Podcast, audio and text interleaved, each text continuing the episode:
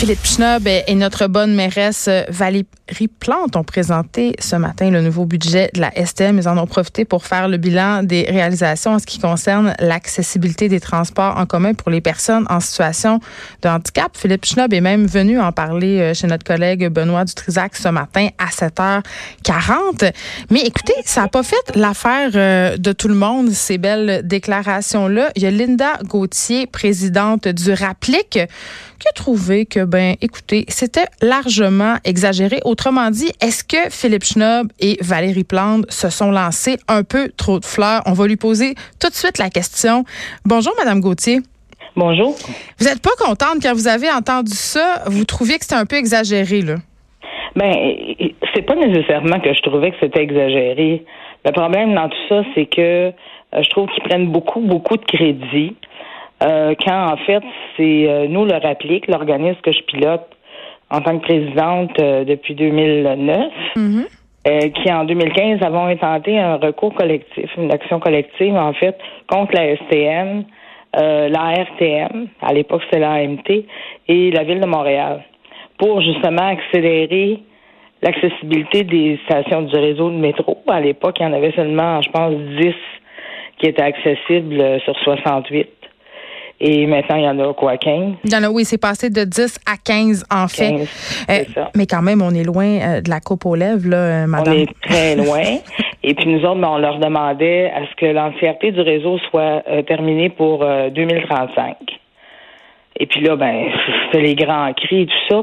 On a dû aller justement devant la Cour supérieure pour faire autoriser ce recours collectif-là, pour établir nos balises. Et puis là, ben, tout de suite après, il y a eu un investissement majeur de Justin Trudeau à l'époque, 214 millions, mm. je pense, qui, qui a amené à, faire les 14 stations qui seront en chantier euh, en 2020, finalement. On ne sait pas quand ça sera fini, mais là, bon, vous l'avez dit, là, on a fait passer le nombre de stations de métro accessibles pour des personnes en chaise roulante de 10 à 15. C'est pas énorme. En ce moment, là, à l'heure où on se parle, il y a juste 15 stations sur 68 qui ont un ascenseur.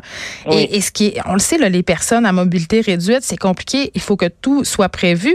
Et dans le cas euh, des transports adaptés, il faut se prendre comme 24 heures à l'avance. Donc, tu sais, quand on dit transport, euh, que, la, que la société, que la STM s'est adaptée, c'est pas vraiment vrai. Ben non. C'est clair que ça ne l'est pas. C'est bon. Je veux dire, en quelque part. J'ai l'impression qu'on nous passe une petite pommade là, pour nous dire on a fait des petits efforts, mais si j'étais une personne en, à mobilité réduite, la vérité, c'est qu'il y a bien des parties de la ville où je pourrais pas aller.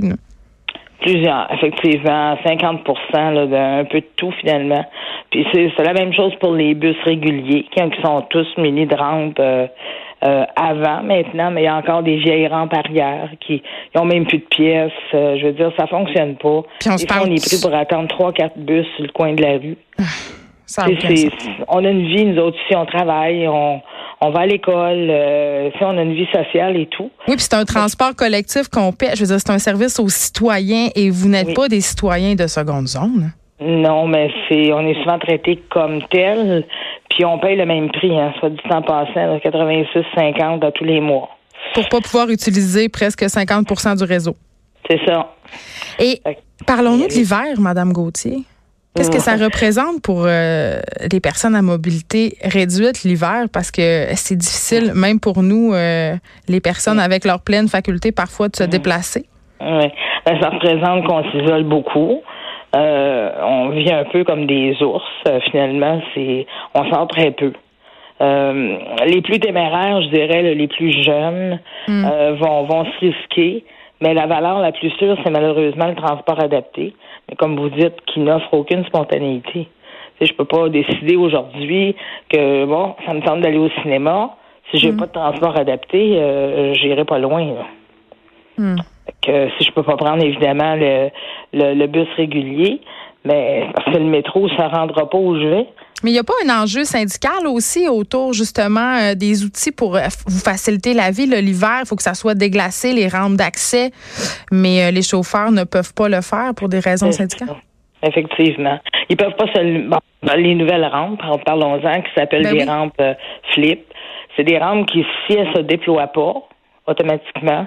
Il y a une espèce de crochet que le chauffeur pourrait la déployer manuellement. Mais le syndicat ne veut pas. Pourquoi? Ils se lèvent de leur poste de travail. Ben, c'est comme ça. Ils peuvent, pour pas se blesser. La belle efficacité? Oui, moi j'ai déjà vu un usager euh, qui s'est fâché, qui a dit euh, qui a dit au chauffeur passe-moi ton crochet, puis c'est lui qui l'a ouvert. Parce que sinon je restais sur le coin. C'est n'importe quoi. Gênant, là, me semble. Puis c'est comme si ça ne l'avait pas dérangé. C'est des cas qu'on rapporte. La STM nous dit, ouais, mais le syndicat est fort et tout ça. Fait que, tu sais, on, écoutez, on tourne en rond, puis c'est pour ça qu'on est obligé d'utiliser des, des, des moteurs de, de, justice, puis d'être constamment en confrontation. C'est ce qu'on fait, nous, au RAPLIC. C'est toujours de la confrontation avec les commissions des droits, avec euh, différents tribunaux. Il y a des avocats qui travaillent ponctuellement chez nous.